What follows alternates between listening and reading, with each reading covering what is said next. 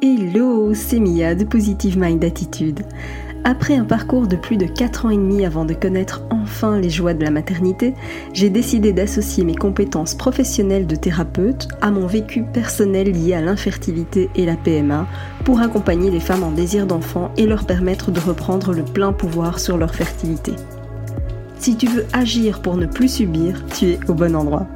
Que tu sois suivi médicalement ou non, mes conseils te permettront d'avoir un autre regard sur ton parcours et d'adopter une approche globale pour mettre toutes les chances de ton côté. Ensemble, brisons le tabou de l'infertilité. Si tu connais une femme qui est concernée par le sujet, je t'invite à lui partager cet épisode. Maintenant, installe-toi confortablement et c'est parti pour l'épisode du jour.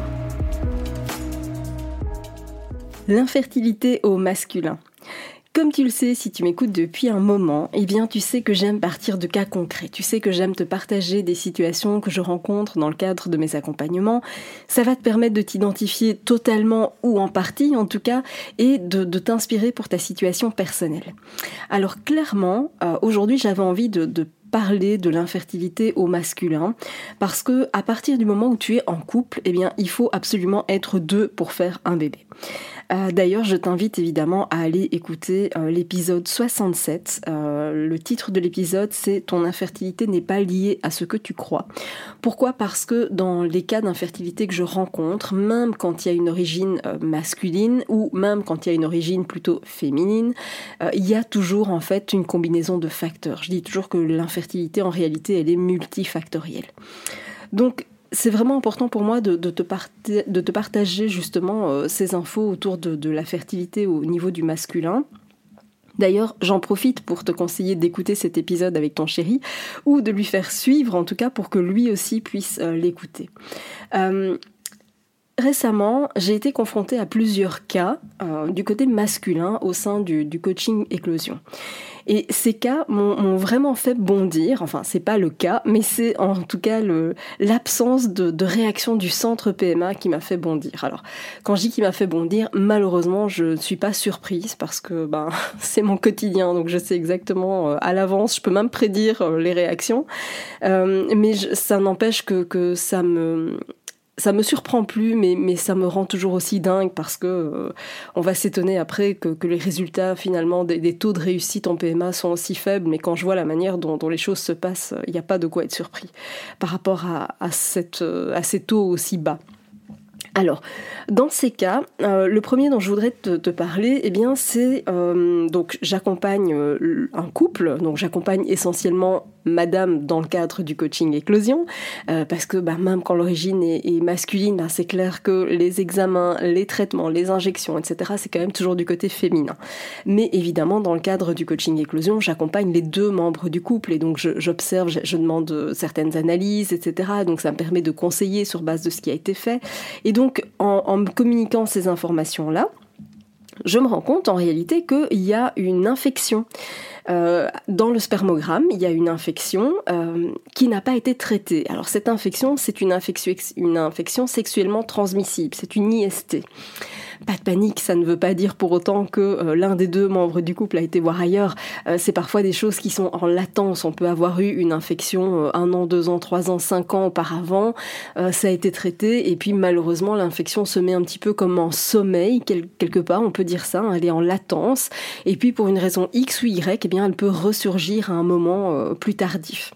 Mais cette infection non seulement évidemment il y a un risque de, transmission de l'un à l'autre et ce qui fait qu'au final on ne s'en sort véritablement jamais parce que quand c'est pas l'un qui l'autre c'est le deuxième qui, le chope euh, mais en tout cas cette infection elle doit impérativement être traitée parce qu'elle joue énormément sur la qualité du sperme et ce qui m'a fait bondir c'est que le centre PMA n'a rien fait par rapport à cette infection. Euh, alors heureusement, donc dans, l'accompagnement, j'avais dit bon, tu avertis le centre PMA et tu demandes quoi faire en termes de, prescription d'antibiotiques parce que dans ce cas-là, il fallait impérativement des antibiotiques. Mais je lui dis écoute, en parallèle, tu contactes aussi, comme tu t'entends bien avec ton médecin traitant, tu le contactes aussi euh, directement euh, pour lui demander la marche à suivre, quel type d'antibiotiques il te, il te, enfin, il vous recommande parce que les deux membres du couple devaient être traités. Heureusement que le médecin généraliste a réagi, qu'il avait exactement le même discours que ce que j'ai pu avoir. Qu'il a prescrit euh, les antibiotiques pour les deux euh, qui convenaient, etc., etc. Et donc il a, il a fait les choses. Pourquoi? Eh bien, heureusement donc que lui il l'a fait parce que le centre PMA a juste mis euh, oui, en gros, il ne faut rien faire. J'avais même, enfin, j'ai la capture d'écran du mail qui leur a été envoyé et je trouve ça mais inadmissible. Donc on a un couple qui va en PMA, qui a une infection avec un spermogramme qui est de qualité moyenne et le centre PMA se dit pas tiens on va on va solutionner ce problème d'infection, on va le traiter. Non, non, ce voilà, il faut rien faire, cordialement. Et le pire, c'est que c'est même pas le, médecin qui a envoyé ça, c'est euh, la secrétaire qui a demandé au médecin, qui a répondu à la secrétaire qu'elle pouvait renvoyer ce mail-là. Enfin, j'ai trouvé, mais ce manque de considération, mais juste énorme, quoi. Donc, euh, voilà, non, une infection, vraiment, ça, un, ça se détecte, et deux, ça se traite parce que ça joue considérablement sur la qualité des spermatozoïdes.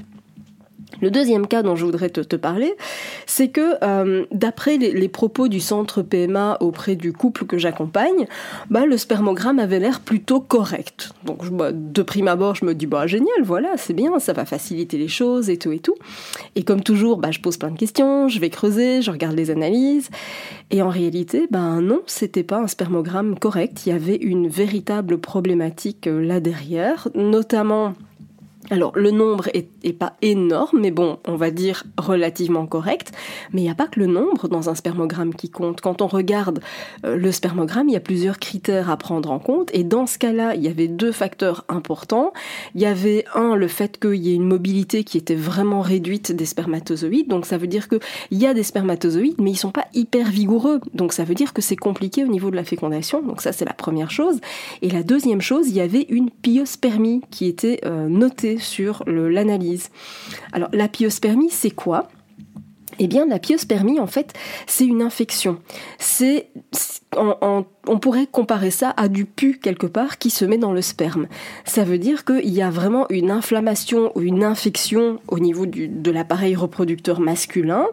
Et alors il y a plein de facteurs hein, qui peuvent euh, causer une pyospermie. Euh, voilà, ça, ça peut venir d'une infection, d'une inflammation, comme je le disais. Mais donc d'abord, ce qu'il faut faire, c'est identifier la cause, de savoir d'où ça vient, et ensuite évidemment de traiter cette inflammation. C'est vraiment, vraiment super important. Et en fait, pour ce couple-là, rien n'avait été fait au niveau de la pyospermie. Donc c'est noté noir sur blanc, mais on va pas plus loin. On creuse pas et on ne traite pas. Mais c'est hyper problématique, évidemment. Donc c'est vraiment important de se dire, ok, je sais, hein, je sais vraiment que la qualité des spermatozoïdes a chuté de moitié au cours de ces 50 dernières années. Mais en même temps, c'est pas une raison pour banaliser les résultats des spermogrammes et ne pas réagir et ou traiter quand c'est nécessaire, évidemment. Alors, tu vas me dire, ok, mais qu'est-ce qu'il faut observer? Bon, comme je te le disais déjà, au niveau du spermogramme, on va venir observer la quantité des spermatozoïdes. Ça, c'est déjà une première chose. Il faut qu'il y en ait suffisamment pour euh, permettre une fécondation alors j'y suffisamment.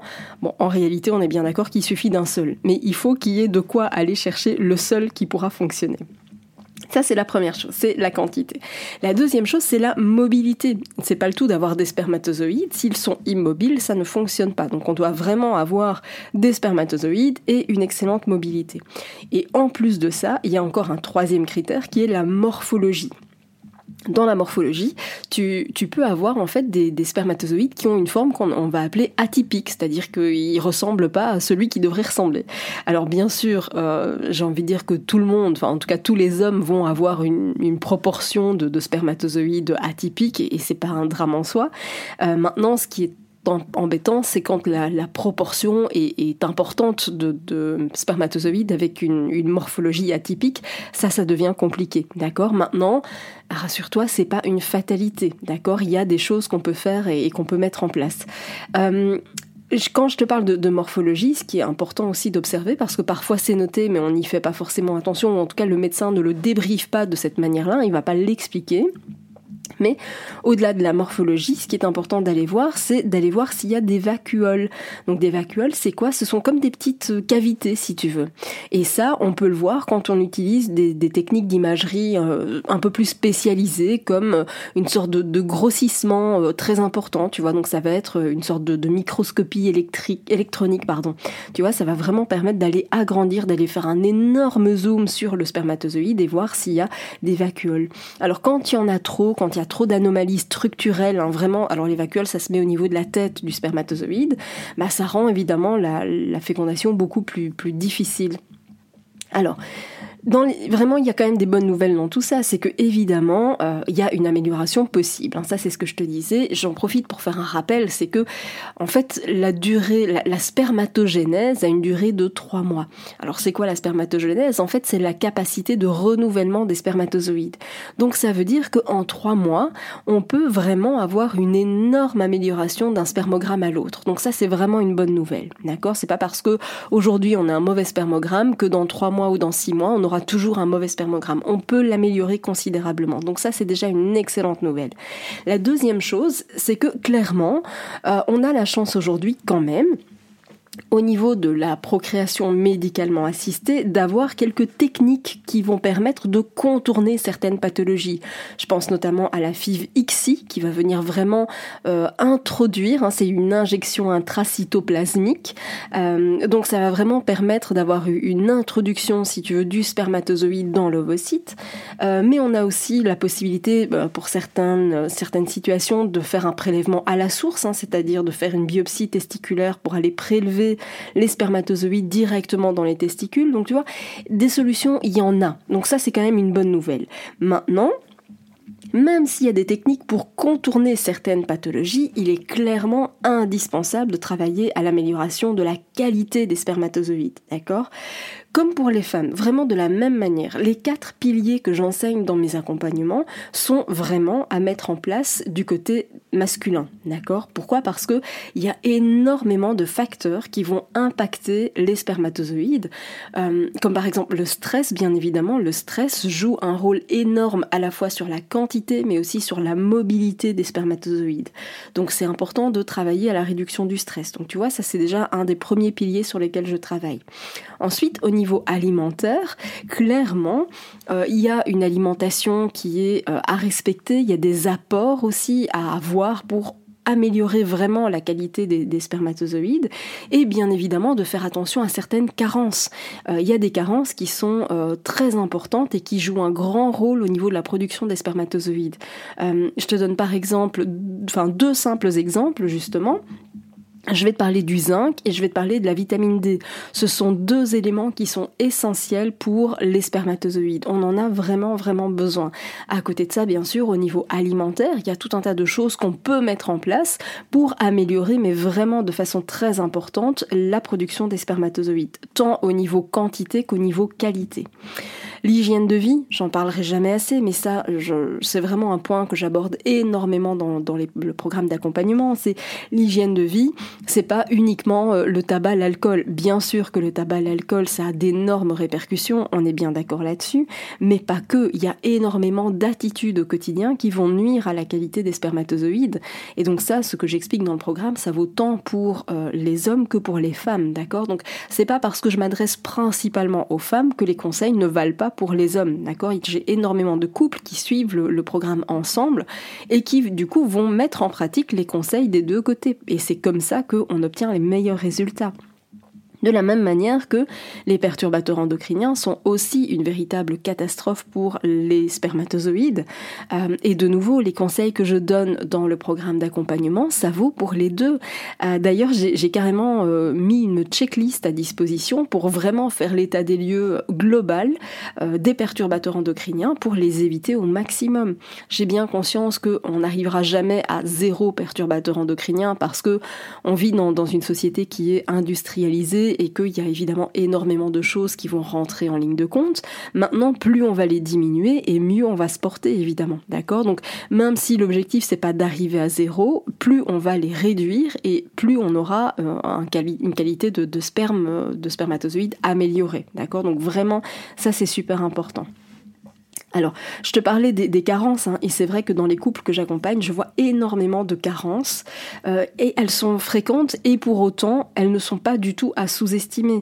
Je sais encore une fois que le rythme de vie qu'on a, que l'hygiène de vie qu'on a, etc., ça amène à beaucoup de carences, mais c'est pas une raison pour les sous-estimer, d'accord? Donc déjà, si on commençait par combler ça, on pourrait améliorer considérablement les taux de réussite.